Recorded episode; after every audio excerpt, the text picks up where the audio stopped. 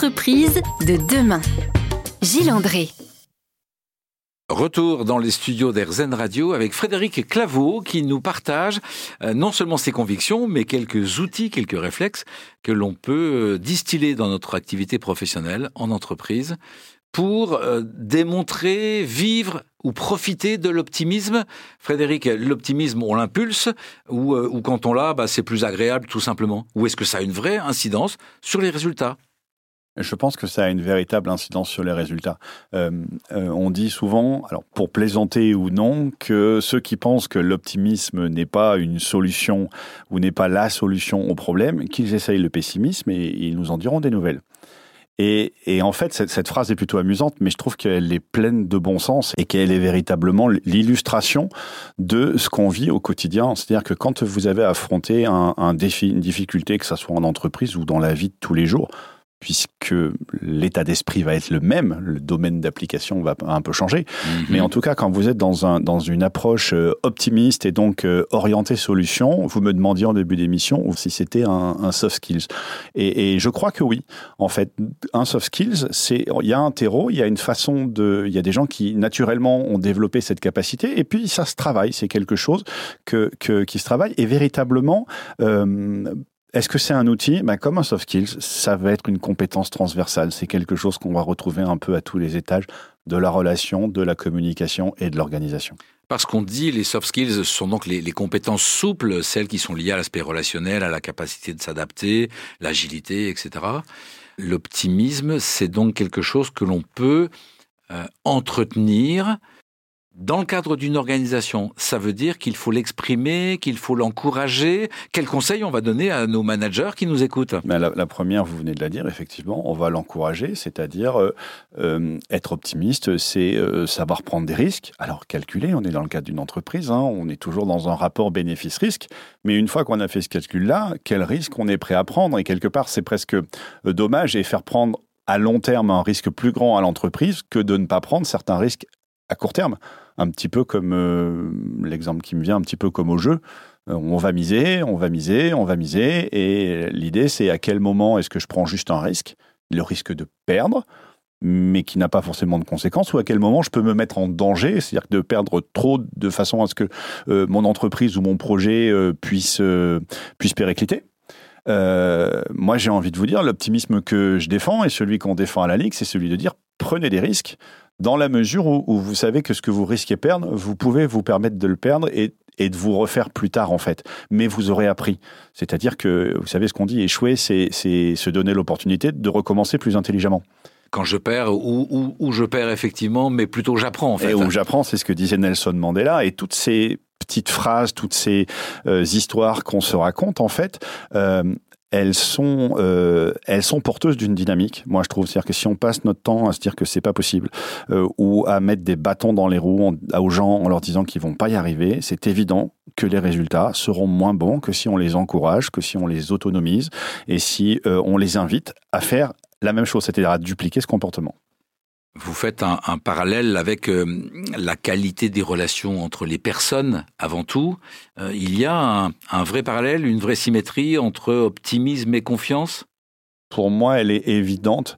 Euh, un des cofondateurs de la Ligue des optimistes de France, qui est Philippe Gabillet, explique que l'optimisme, c'est une confiance a priori dans l'avenir. C'est-à-dire qu'on a confiance pas forcément que les choses vont s'arranger d'elles-mêmes, ça c'est de l'optimisme incantatoire, BA, c'est peut-être quelque chose qui peut même être dangereux, mais en tout cas, on a confiance dans nos capacités à savoir utiliser les ressources qu'on aura pour apporter des solutions aux problèmes.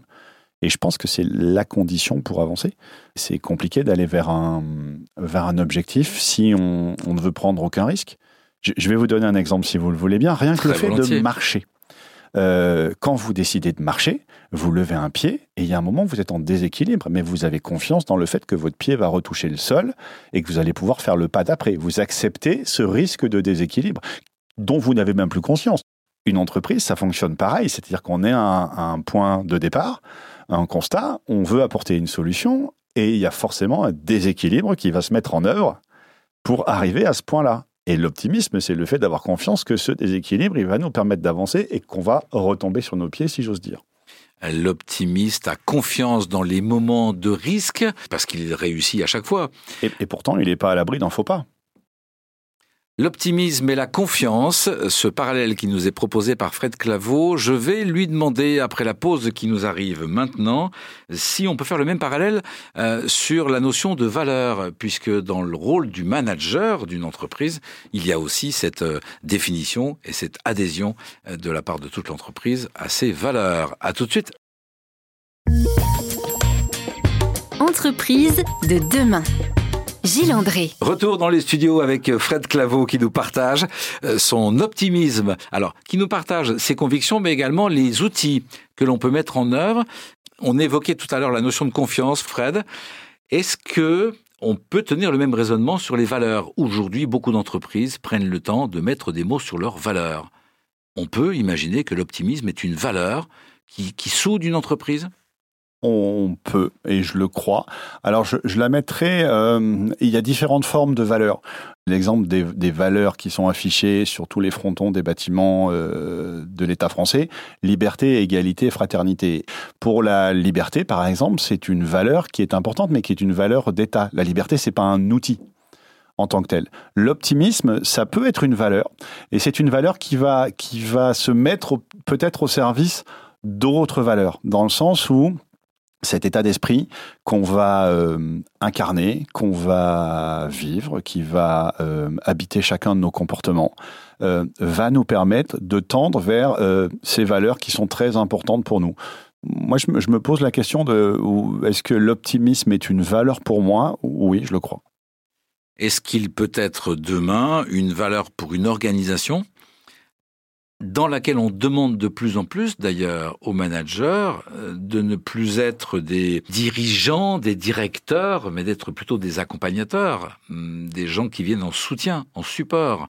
Donc, euh, qui doivent être dans cette relation d'accompagnement euh, positif, optimiste, justement.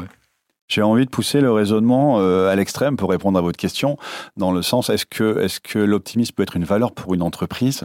Euh, Je ne sais pas si je l'appellerais une valeur. Vous savez, il y a certaines entreprises qui font un véritable travail euh, d'introspection, le dirigeant et l'entreprise, sur quelles sont véritablement les valeurs, quelles sont les choses qui font avancer l'entreprise. Et puis il y en a qui affichent des valeurs un petit peu comme quelque chose de marketing, en imaginant qu'ils vont plus attirer de candidats dans leur entreprise ou, ou des choses comme ça. Quand c'est du marketing, ça fonctionne pas. Quand c'est un vrai travail et quelque chose qui anime, ça fonctionne pas simplement parce que si vous les habitez pas, si vous les incarnez pas dans l'entreprise, les gens ils vont le voir et ils vont se dire mais je me suis fait avoir au recrutement, ils vont repartir. Ou ils ne vont pas s'épanouir et ça fonctionnera pas bien. Je pense que à la fois c'est c'est pas forcément utile de l'afficher comme une valeur et en même temps elle est intrinsèquement là. Euh, vous savez, il y a certaines entreprises qui affichent comme valeur la satisfaction client. Pour moi, la satisfaction client, ça peut pas être une valeur. C'est le minimum syndical pour une entreprise. C'est le minimum qu'on, puisque les clients soient satisfaits euh, de l'offre euh, qu'on a. Ça me paraît être le minimum. Quelqu'un qui affiche ça comme un étendard, euh, il nous explique juste qu'il fait le B à bas de son métier. L'entreprise, elle est là avec une mission, avec un service ou un produit qui apporte une solution à un problème. Donc, elle est de toute façon optimiste dans sa capacité à apporter cette solution. Donc c'est évident que toutes les entreprises, de fait, ont ce minimum d'optimisme, sinon il n'existerait pas. Merci, j'aime bien votre, votre constat, votre regard. Les entreprises, si elles ont une mission à remplir, disposent d'ingrédients et l'optimisme fait partie de ces ingrédients pour, y parvenir. Très bien. On rencontre dans le cadre de, euh, de nos échanges, euh, dans la vie mais également dans le monde professionnel, des gens qui se disent être devenu optimiste par exemple après des épreuves, et s'être rendu compte qu'ils pouvaient surmonter, qu'ils avaient réussi à surmonter ces épreuves. Donc ils seraient passés d'un pessimisme euh, de nature, spontané comme ça, à un optimisme qui, qui puisse être contagieux, oui, c'est quelque chose qui est contagieux, je suis euh, d'accord, et qui permet de, de générer plus d'enthousiasme, puisque quand on voit la lumière au bout du tunnel, c'est quand même plus facile d'être enthousiaste dans l'idée de sortir de ce tunnel que euh, quand il n'y a que du noir en face. Vous êtes d'accord pour dire qu'il y a un, un, un management optimiste ou un optimisme managérial? On peut colorer sa manière d'organiser le travail avec de l'optimisme. Oui, évidemment qu'on peut le faire et, heureusement, plein de managers, pas encore assez à mon goût, mais plein de managers le font déjà. Alors, pour qu'il y ait plus de managers qui le fassent, et RZN Radio est très sensible à cette, à cette perspective, nous allons dans quelques minutes ensemble partager quels outils ou quelles formations on peut imaginer demain euh, pour développer cet optimisme dans le monde de l'entreprise. À tout de suite. Entreprise de demain.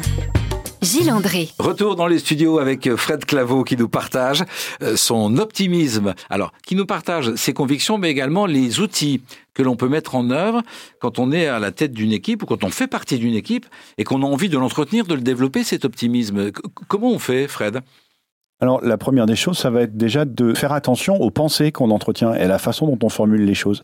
Est-ce que je vais formuler les choses de telle façon que je suis euh, porteur de soutien, porteur de solution, porteur d'espoir peut-être, euh, ou est-ce que je vais les formuler de telle façon que je présente tout comme euh, des difficultés ou des problèmes? L'état d'esprit dans lequel moi et mes équipes on va aborder euh, les défis euh, vont être forcément impactés.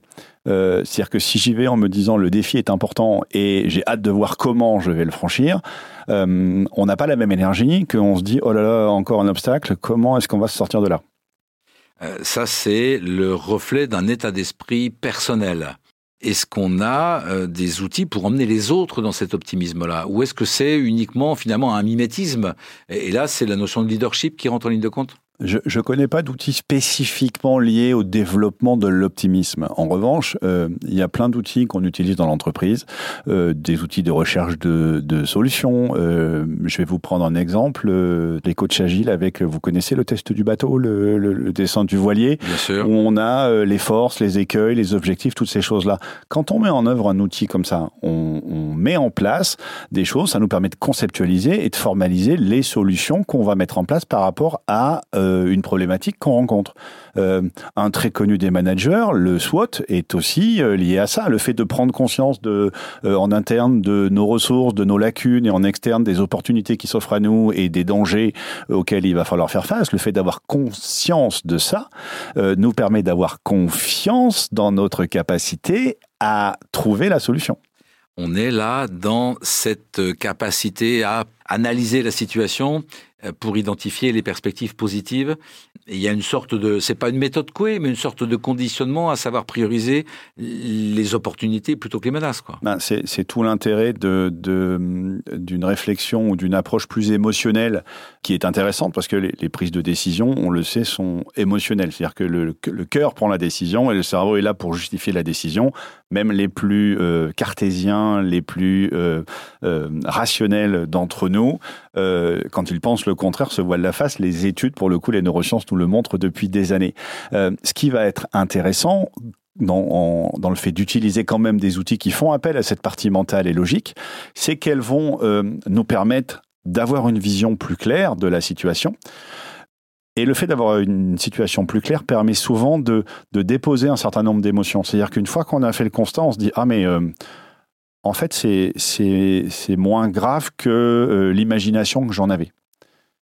Et donc, en fait, des pistes de solutions, on en a peut-être déjà. Après, on va explorer, on va les mettre en œuvre, elles vont fonctionner plus ou moins bien, on va ajuster et ainsi de suite. Est-ce qu'il existe des formations pour devenir optimiste? Euh, Est-ce que la Ligue propose des choses comme ça? Est-ce qu'il y a des modèles, des références? Alors, il y a des modèles, il y a des références. À ma connaissance, il n'y a pas de formation euh, devenez optimiste en 30 jours, par exemple, ou développez votre optimisme. Euh, il y a plusieurs livres qui traitent de sujets et qui vous donnent des, des exemples qui peuvent servir de, de modèles. On a notamment à la Ligue des auteurs nombreux qui ont écrit des ouvrages merveilleux sur le sujet, Philippe Gabillet, euh, Thierry Saucé, euh, Jean-Luc Udry, euh, Michel Poulart, euh, Jean-Philippe Ackermann. Je, ah bah, voilà, on a, on a beaucoup de délégués et d'intervenants de, de la Ligue qui ont écrit des bouquins, des livres absolument merveilleux sur le sujet de l'optimisme et qui partagent cet état d'esprit. Et le fait de se, de se confronter ou de baigner dans cette ambiance-là est contagieuse. Donc je ne sais pas s'il y a une, une méthode où on pourrait apprendre à devenir optimiste par A plus B, mais je sais que l'optimisme euh, des personnes que je viens de citer, par exemple, euh, dans mon cas, m'aide beaucoup. Parce qu'il y a, il y a toujours, au moment où on est confronté à un défi, à un problème, une petite phrase, une petite pensée qu'on a vue dans ce livre-là. Et le fait de se la formuler comme ça fait que bah, les choses sont moins lourdes ou, plus légères. C'est là où la notion de contagion positive euh, est tout un effet entraînement et ça peut fonctionner dans le cadre du travail, nous dites-vous. Oui, et je, je pense pour, euh, pour synthétiser la réponse que je viens de faire, que en fait, euh, l'optimisme, je pense que ça peut se mentorer c'est plus une démarche quand on veut la, transmettre à ses collaborateurs. On passe par l'exemple et on va peut-être plus dans une démarche de, de euh, on va peut-être être plus dans une démarche de mentorat ou de tutorat. C'est-à-dire que euh, euh, c'est parce que j'ai cet état d'esprit, c'est parce que je réagis de telle ou telle façon que les gens vont avoir envie de le dupliquer. Cette notion d'exemplarité, nous allons en parler au travers de deux, trois exemples, si vous voulez bien, Fred. À tout de suite.